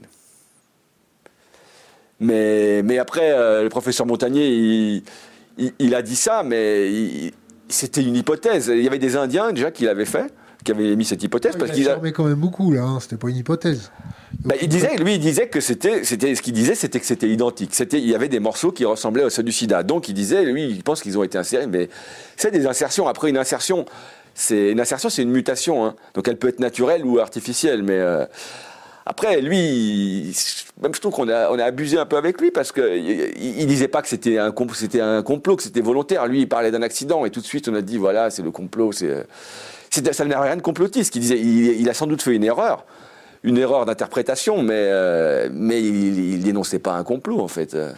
Ça, ça, ça relevait pas du complot. Ce qu'il disait relevait d'un accident. Vous comprenez aussi cette autocensure au doux départ, de ne pas vouloir incriminer euh, une puissance qui devient de plus en plus belliqueuse avec ses congénères, euh, euh, pour éviter du chinois bashing. C'est-à-dire qu'au départ, il y avait déjà du chinois bashing avec les Chinois en France qui se faisaient emmerder parce qu'ils ils étaient identifiés par une partie de la population comme eux, les, mmh. porteurs ou les disséminateurs de, virus. Est-ce que vous comprenez cette, cette réserve d'impliquer la Chine dès le départ? Pour éviter euh, une guerre économique, que la Chine se tende, que la Chine devienne de plus en plus belliqueuse avec nous, et que la Chine nous dise, bon maintenant vous merde à 5 euros qu'on vous a vendu pendant des décennies pour suborner votre vote, maintenant c'est terminé. Est-ce qu'il y a eu ce, ce cette autocensure des journalistes? Est-ce que c'est compréhensif? Je ne sais pas si ça c'est les journalistes, je pense que ça c'est plus chez les, euh, chez les, chez les politiques. Genre, euh, les Macron ne veut pas chercher des soucis à la Chine. C'est quand même un gros pays qui est très puissant. Euh, donc c'est délicat euh, diplomatiquement de, s'en prendre à, la Chine. Mais euh, la question, c'est pas de s'en prendre à la Chine en même temps. La question, c'est de s'intéresser à, ce virus parce que c'est important de savoir d'où il vient. Parce que parce qu'une épidémie, on, voit ce que ça fait une pandémie, et si on veut éviter qu'il y ait des nouvelles, bah, c'est mieux de comprendre d'où ça vient. Et, et si ça vient d'élevage, là, on, se focalise sur la faune sauvage, on arrête le trafic de faune sauvage, mais ça c'est très bien. Mais si, si, ça vient d'élevage, il faut mieux savoir de quel élevage ça peut venir pour, euh, bah, pour sonder ça, pour repérer. Et, et si ça vient d'expériences menées dans les laboratoires, il euh, bah, faut peut-être arrêter ces expériences ou les, ou les contrôler ou les, euh, ouais, ou même éviter peut-être des choses qui sont trop risquées. Et donc voilà, donc c'est ça qui est très important. Et c'est ces questions scientifiques en fait qui, qui, qui, priment selon moi. Après, je peux comprendre que des pays soient euh, dans des considérations diplomatiques avec une puissance comme la Chine. Euh, votre bouquin, il est correctement sourcé. Vous avez mis toutes vos sources à l'intérieur Bah oui. Euh, j'ai une question sur les sources. on va prendre une question internet. Ça. Alors, on va le réexpliquer on n'est pas obligé, mais bon. C'est quoi ce récepteur humain de virus qu'il cite On comprend rien à ce qu'il dit, ce qu'il a dit, ou il ne connaît pas. Est-ce que vous pouvez réexpliquer la... L'AS2 Oui, l'AS2 ou la furine ou la, la, ben, spike En gros, euh, donc j'espère être plus clair. Le virus donc, a une protéine qui s'appelle la spike. Elle en a plein, d'ailleurs, c'est celle qui font ces petits pics, les petits pics du coronavirus qui lui font sa couronne. Et dans la spike, vous avez ce qui s'appelle un domaine de liaison, qui est le domaine qui va se, lier à la cellule. Euh, et il a besoin d'un récepteur. Il y a plusieurs récepteurs sur les cellules humaines, comme sur les cellules d'animaux. Et celui qui colle au SARS-CoV-2, c'est un récepteur qui s'appelle LAS2. Et donc voilà. Et si, le domaine de liaison colle avec l'AS2, eh ben vous avez euh, contagion, vous avez diffusion du virus. Ah, si, il y avait un truc. Je sais pas, c'est plus clair. Hein. Il fallait qu'on parle d'un truc. Euh, excusez-moi, je vais être obligé de remonter. Voilà. Euh, les, deux, les deux prénoms et noms qu'on a cités seraient des journalistes citoyens qui ont été portés disparus, ça fait plus d'un an. En Chine? En Chine, oui. Ça, ça s'est beaucoup vu euh, pendant votre enquête, des, journalistes ou des blogueurs qui disparaissent? Bah, il y a eu des, y a celle qui s'est retrouvée en prison là dernièrement, mais il y a un livre là qui est sorti aussi. Mais les. Moi, j'ai pas tellement d'informations. Euh, Est-ce que vous avez reçu des menaces? Non. Question Internet Mais non. Est-ce que vous avez des tendances suicidaires ou des bons freins sur votre voiture? Faut pas dire ça.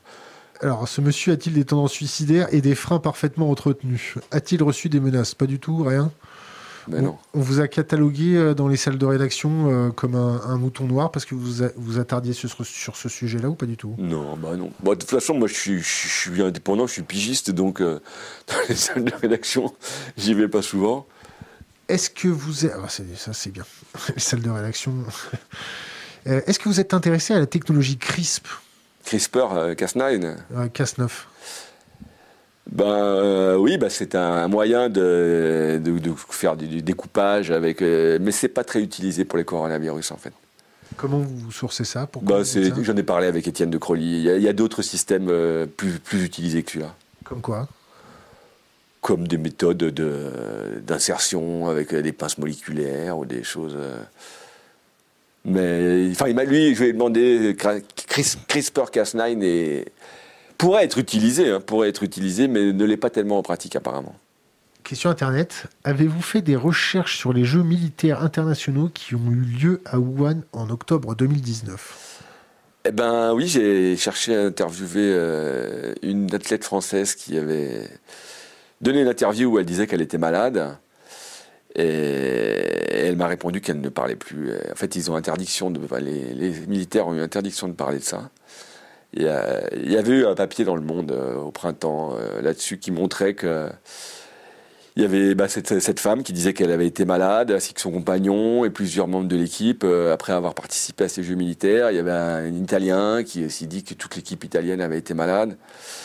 Et qui, après, les, aussi bien l'armée italienne que l'armée française, leur a dit de se taire. Et moi, j'ai contacté l'armée française qui m'a dit, en gros, on n'avait eu aucun cas. Vous avez contacté l'armée française comment bah, Le service communication de la Genre le numéro vert de l'armée. Bonjour, j'ai des questions à vous poser. Ben voilà, -ce quelle était leur position là-dessus? Pourquoi est-ce que ben, ils m'ont pas répondu Pourquoi ils les, les, vous a pas répondu? Ben, les services les services de l'armée quoi. Quel service? C'est le ministère des Affaires étrangères, c'est le ministère de la, Défense. Défense. Ministère de la Défense. D'accord.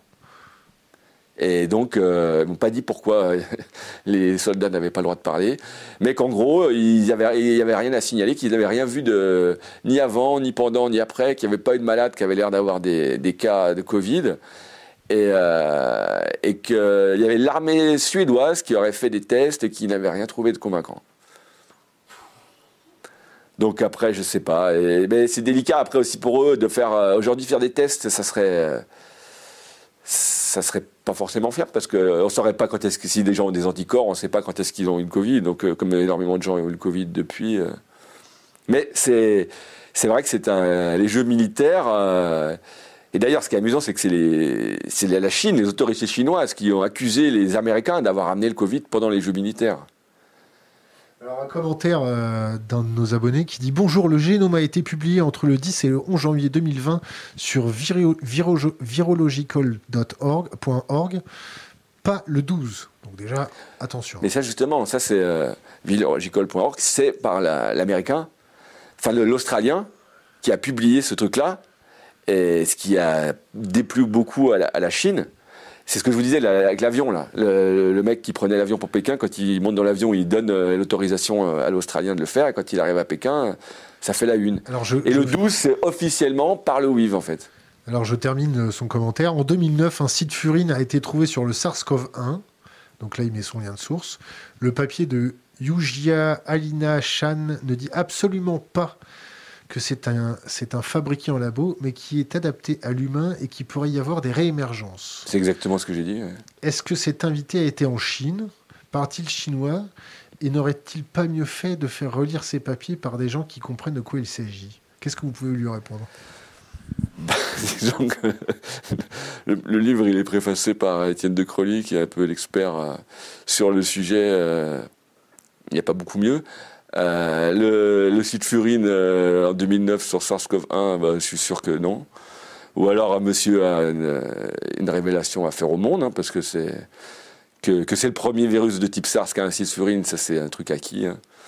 Et Alina Chan, c'est ce que je vous disais, elle n'a pas dit que c'était un labo, elle a constaté qu'il était euh, très adapté à l'humain, D'où suggestion, est-ce que ça ne viendrait pas éventuellement d'un labo? Mais elle n'a pas dit ça de façon affirmative du tout. C'est là où c'est pas normal que ces papiers aient été refusés, parce que c'était juste évoquer ça comme une éventualité parmi d'autres. Qu'est-ce qui a marqué sur l'écran là?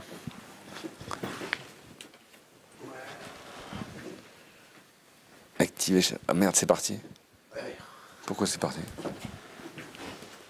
Hop là. C'était un papier de 2009. Je vous mettrai le lien dans la description. Ah oui, toi, t'as tout fermé, toi. Je sais pas. t'as tout fermé. J'ai juste touché l'ordinateur sans. Euh. Revenons, revenons à. Je veux voir, je veux bien voir. C'est quoi ce papier? Ah. Activation. Ça date de quand ça? Quelle, quelle année? Ça date de 2009. Ouais, et c'est. Il n'y a pas un site furine sur le, sur le virus, quoi. Je connais pas ce papier, mais. Euh, c'est écrit où? De quoi? L'entête du, du site? C'est PNAS. C'est la revue de l'Académie des sciences américaines. mais non, je connaissais pas ce papier, mais c'est sûr qu'il n'y a, a, jamais eu de site furine euh, sur un virus de type ça. Oh merde. Revenons à nos moutons. Le micro, ça va, c'est bien. Ça, se passe bien. L'ingénieur du son, il gueule pas, donc on est impeccable. Revenons, revenons euh, à notre virus. Comment vous, en tant que Français, euh, père de famille ou travaillant journaliste, vous, vous anticipez l'avenir sur les deux prochaines années? Est-ce que, est que euh, vous vous attendez à des, variants bien, bien énervés, multivariants, polyvariants, avec les, les capacités agressives de tous les variants qu'on a pu rencontrer, comme le sud-africain, le brésilien, l'indien. Est-ce que vous attendez à ce que ça se dégonfle un petit peu, qu'on puisse reprendre une vie euh, un peu plus cool? Ou est-ce que vous attendez à ce que ça chauffe Genre comme dans les films catastrophes? Bah là, moi, je ne je sais pas, pas vous dire ça. J'ai pas de boule de cristal. Hein. Après, euh, j'en ai parlé hier avec Étienne de Crolly du variant indien qui, euh, qui est le premier qui l'inquiète en fait. Parce qu'il il a une mutation justement sur ce site furine, dit polybasique aussi, parce qu'il a plusieurs acides aminés basiques. Et la mutation, on a rajouté un.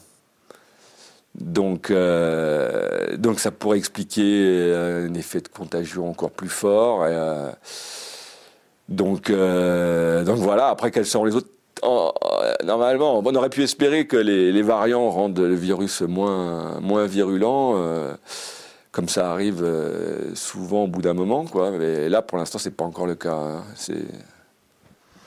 Question Internet. En quoi, selon lui, collaborer avec une université chinoise est-il un conflit d'intérêts?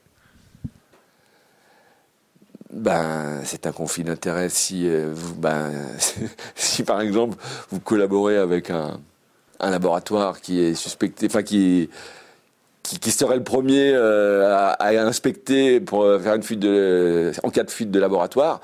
Bah, si c'est vous qui travaillez avec eux, qui les financez, c'est vos amis, ben c'est pas c'est pas un mal. Il n'y a pas de mal à travailler avec eux, mais vous êtes un peu euh, mal placé pour être un arbitre objectif, hein, je vais dire. Question internet de Micron 2022. Pouvez-vous prouver votre indépendance? Non. Je sais pas comment prouver mon indépendance. Euh, indépendance par rapport à qui euh.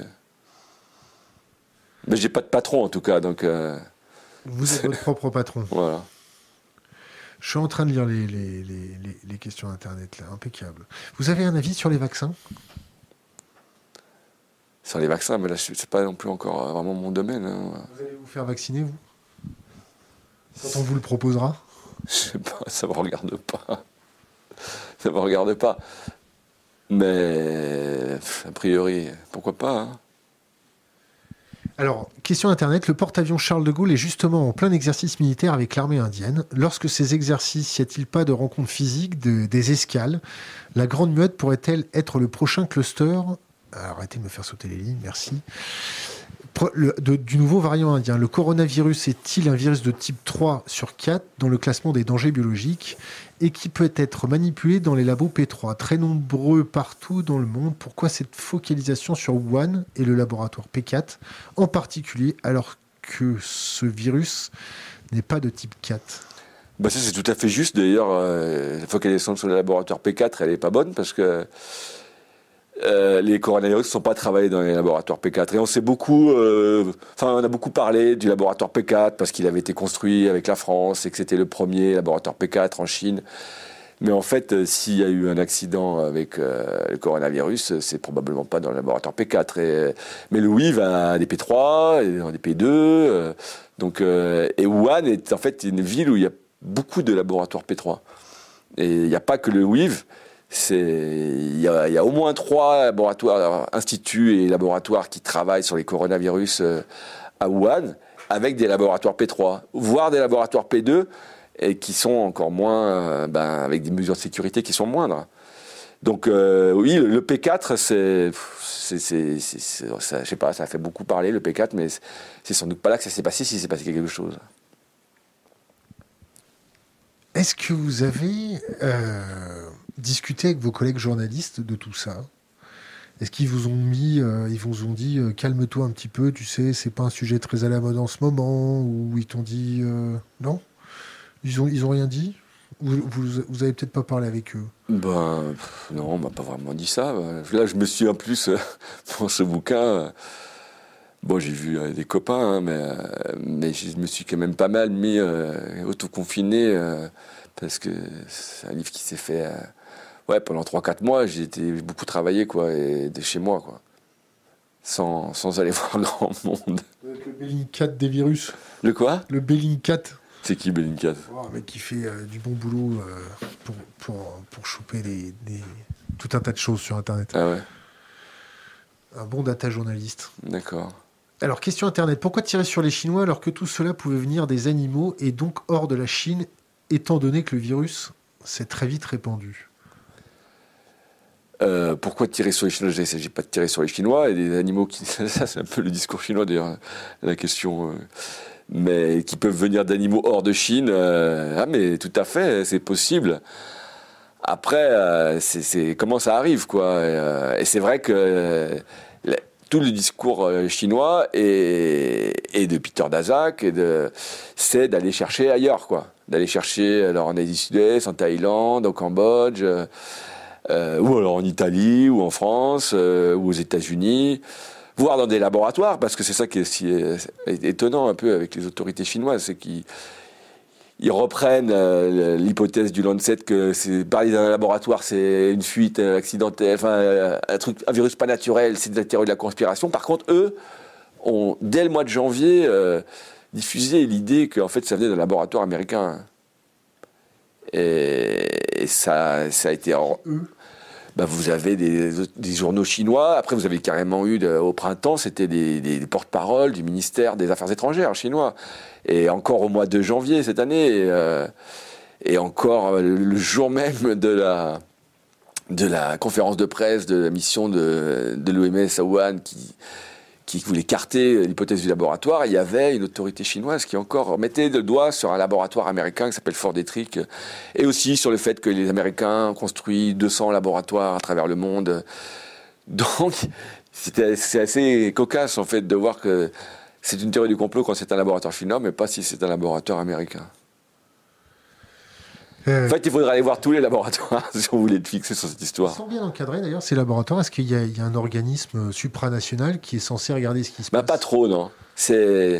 C'est la différence, par exemple, avec. il n'y a pas l'équivalent de l'Agence internationale pour le, nucléaire. Euh, et ça, c'est ce, ce, que soulève un, type d'ailleurs de drastique. Euh, que on n'a pas encore pris la mesure en fait du risque des laboratoires de haute sécurité et que il n'y a pas les mêmes précautions que pour des centrales nucléaires, euh, alors qu'en fait le risque est, le, même. Dans le passé, il y a déjà eu des cartons, par exemple des, des virologues qui, qui, se baladaient avec des souches virales pour donner à des copains et qui laissaient la souche virale pendant trois jours sur leur étagère, ou des, des virus qui sont, qui sont déjà échappés de, de laboratoire. Ça s'est déjà vu Ça, c'est déjà arrivé, des virus qui s'échappent de laboratoire. Avec le SARS, avec le SARS, c'est arrivé au moins quatre fois. Euh, bah, des accidents, des gens qui peuvent se piquer, euh, qui peuvent, euh, qui peuvent se, ouais, c'est un truc qui déborde, une morsure d'animal, ça peut être, il y a, plusieurs façons de voir euh, des, des, accidents, des fuites, ça peut être par les déchets, ça peut être et c'est vrai que le SARS, on a deux fois en Chine, deux fois à Pékin. Il y avait une fois un mort, mais on avait pu stopper la. Ça avait été repéré assez vite et on avait pu stopper la chaîne de contamination avec un virus qui était moins, qui était moins, moins contagieux. Est-ce que vous êtes intéressé sur les protocoles de sécurité sur les laboratoires P1, P2, P3, P4 Et est-ce que vous êtes intéressé plus, plus particulièrement sur le criblage des employés quand ils vont bosser là-bas, est-ce qu'il y a euh, une enquête de proximité suffisamment profonde pour savoir si c'est pas des cinglés, si c'est pas des terroristes, si c'est pas des militants politiques ou des choses comme ça? Je ne crois pas qu'ils ça et, et, notamment en Chine, ils sont très nombreux un, expert m'a dit ce qui est étonnant, euh, un habitué de la Chine, c'est que là-bas, euh, En gros, en France, vous avez un, un, chef de projet, un postdoc avec lui, et puis un assistant. Là-bas, vous multipliez tout par 10. Donc vous avez beaucoup de monde. Euh, et je pense pas qu'on fasse des enquêtes non, sur les, les, gens qui travaillent dans un laboratoire. En France? En France non plus, personne ne m'a dit qu'il y avait des enquêtes sur les. Après, en France, on fait des travaux moins dangereux. On fait pas. Euh, la France n'est pas à, la pointe des gains de fonction sur les virus. Euh, et le laboratoire sur les coronavirus le meilleur, c'est celui de Marseille. Ils ne font pas ça. Mais c'est aussi par par éthique ou par qui, qui, trouve c'est risqué. Et il y, a y a aussi des, des manières de faire autrement. Plutôt que de rajouter une fonction, on peut l'enlever pour voir à quoi sert la fonction. Ou alors on peut avoir des, pseudo, pseudotypes, des virus qui ne sont pas vraiment des virus, donc qui sont. Euh, mais euh, il y a une incitation en fait, de la communauté internationale euh, et des, revues à, travailler sur des, des vrais virus dangereux parce que c'est comme si c'était un peu spectaculaire. Qu'est-ce que vous, vous gardez de ce livre? Vous gardez certes une, grande connaissance, je suis sûr que vous vous êtes formé autour de ce sujet-là d'une façon profonde. Qu'est-ce que vous en gardez? Vous en gardez quoi? Le fait qu'on est entre de bonnes mains, qu'on a une bonne presse, qu'on a des, gens de notre administration euh, qui, nous protègent. Vous, vous en gardez quoi? Que des choses positives? Bah Bien sûr, tout ça. Hein. il y a de quoi. Je suis désolé, je vais parler un peu d'une façon plus familière, mais il y a de quoi se taper des bonnes barres de rire et de peur dans ce bouquin-là. C'est flippant quand même. Ben, c'est flippant. Euh, de quoi La compétence ou des choses comme ça hein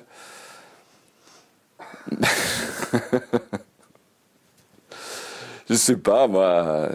Je n'ai pas de jugements euh, généraux comme ça. Euh, mais, mais c'est sûr qu'il y, a des préjugés il y, a trop de préjugés, je trouve, aussi bien dans la presse que dans les, chez, les dirigeants. Et, on part dans un sens. Euh, en ce moment, il y a cette chape un peu de complotiste aussi qui est assez, euh, assez forte, qui permet de, discréditer un truc de façon assez. Euh, là, là, pour cet exemple, c'est vraiment un exemple un peu parastistique. De, voir un, accident de laboratoire, c'est un complot, c'est juste ridicule en fait.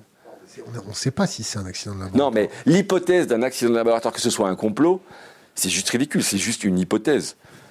Il n'y a, a, pas de dessin derrière, de, un complot, je ne sais pas, c'est des gens qui complotent pour faire quelque chose. Là, si vous avez quelqu'un qui s'est fait morte par une souris, euh, et, pour rien, euh, personne n'est... C'est un accident, quoi, en fait.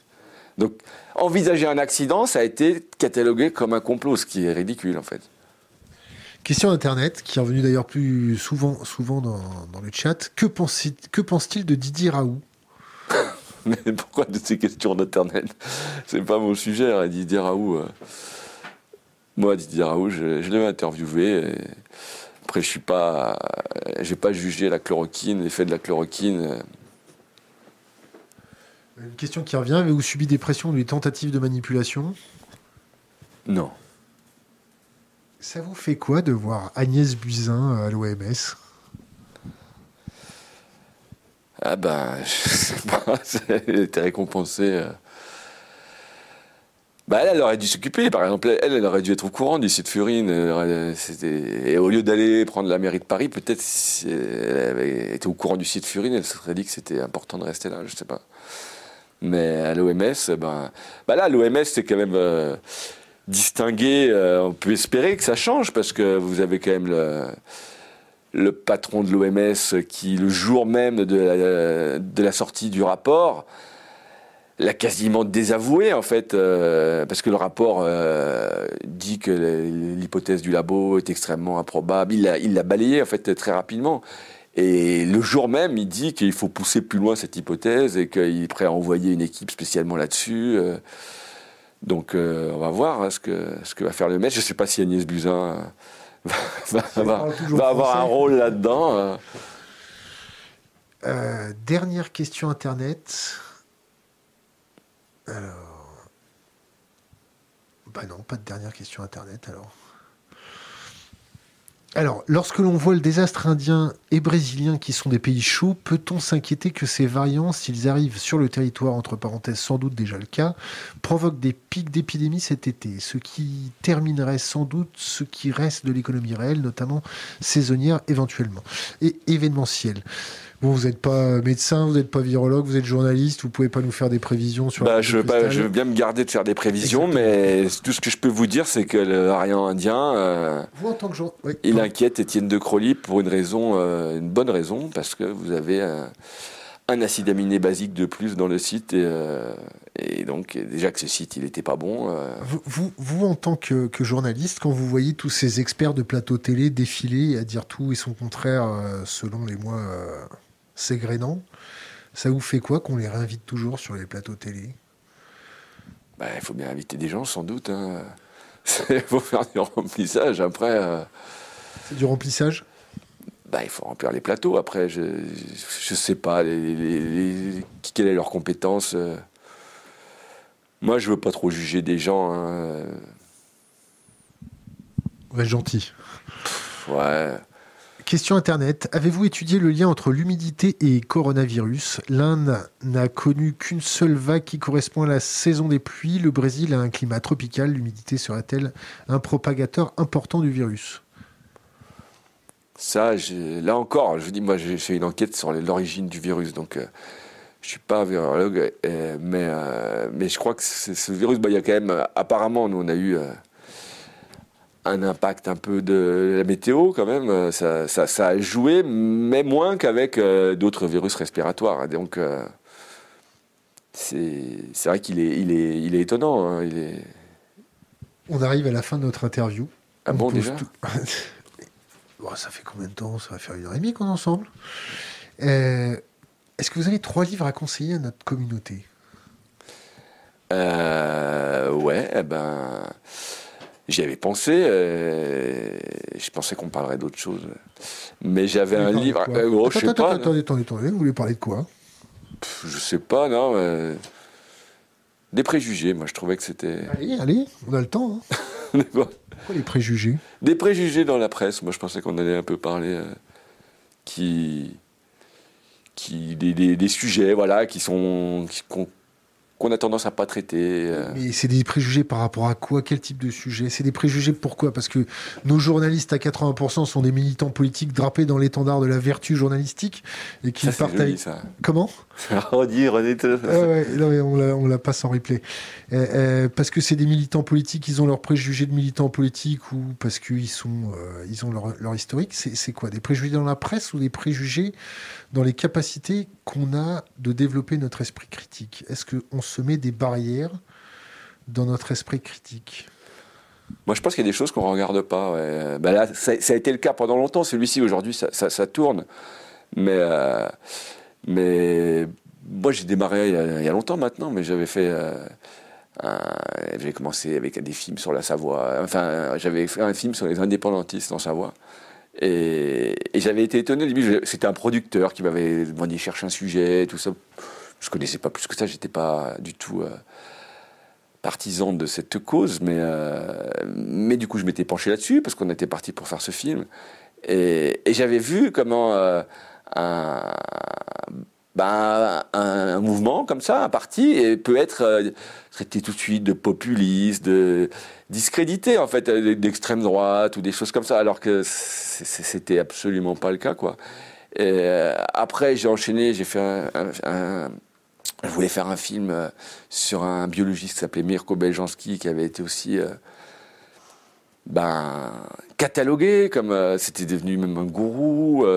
Et, j'avais vu des, choses comme ça dès le début. J'ai vu un peu des, des, sujets qui sont catalogués. Moi, j'ai eu dans ma carrière, j'ai eu l'occasion de voir ça. C'est ça qui m'a amené à, monter un journal en Savoie, à faire un petit peu euh, les choses que je voulais. et euh, aujourd'hui, euh, m'orienter plus vers l'édition, parce que je trouve que l'édition permet plus de d'aborder bah, déjà des sujets plus en longueur.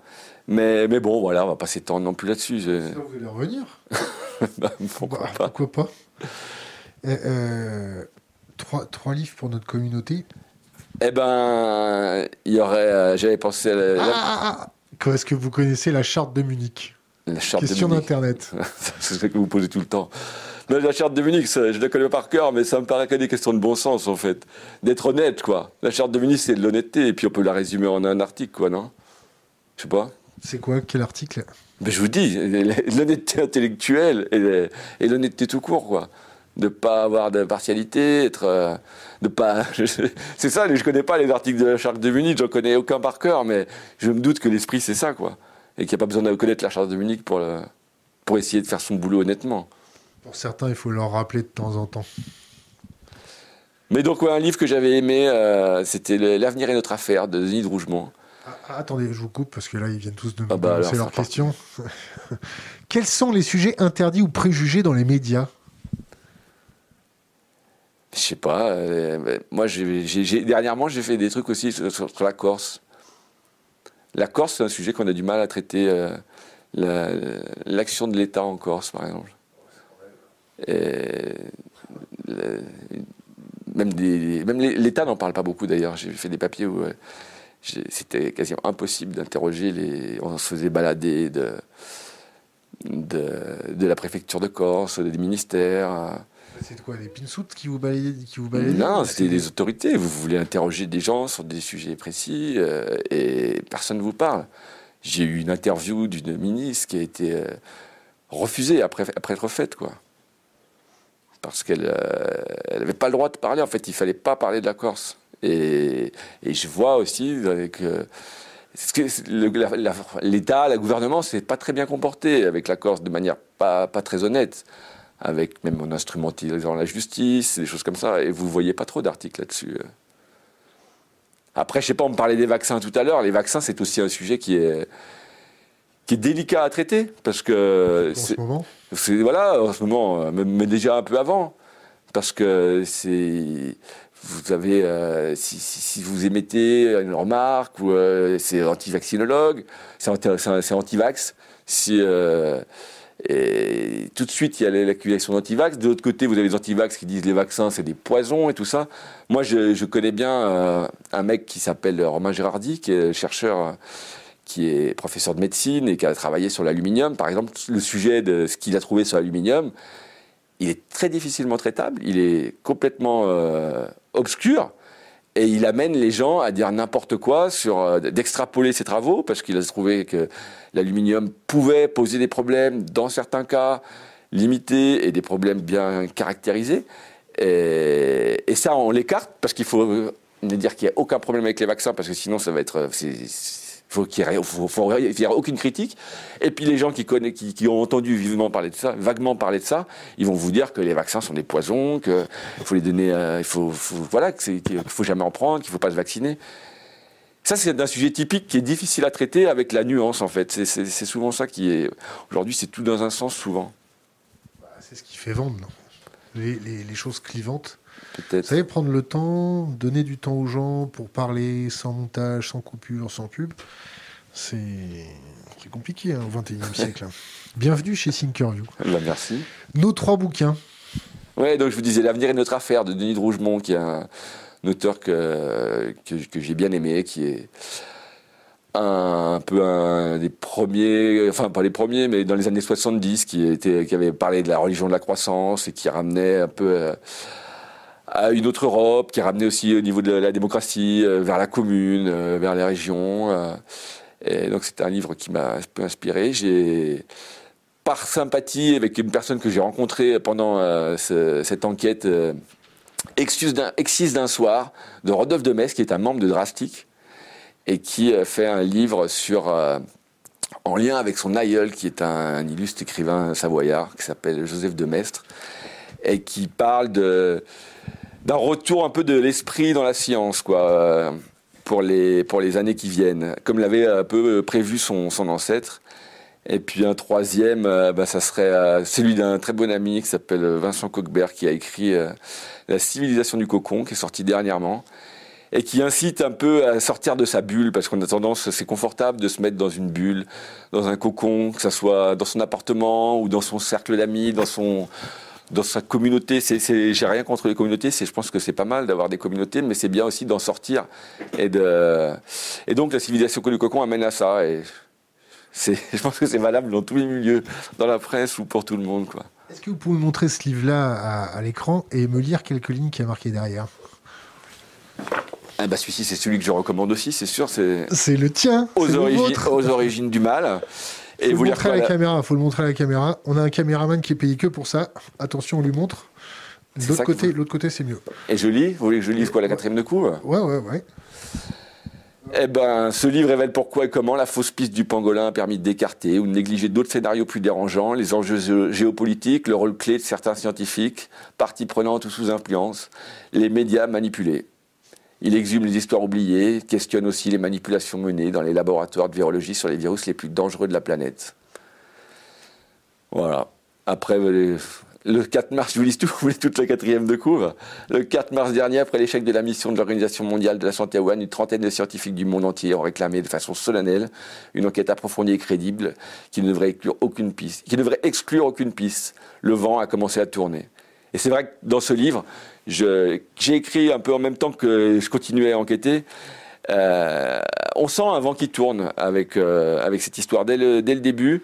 Et, la fin, cette, euh, bah, cette lettre qu'ont fait les, la trentaine de scientifiques, dont Étienne de Crolly, on parle beaucoup du, groupe de Paris qui serait derrière cette, cette lettre, mais en fait c'est plutôt un groupe qui part de Marseille, en fait, hein, mais qui a, eu qui a une audience internationale énorme aujourd'hui et qui, qui, a, qui a changé la donne. Et, et c'est un sujet justement qui devrait sortir des préjugés.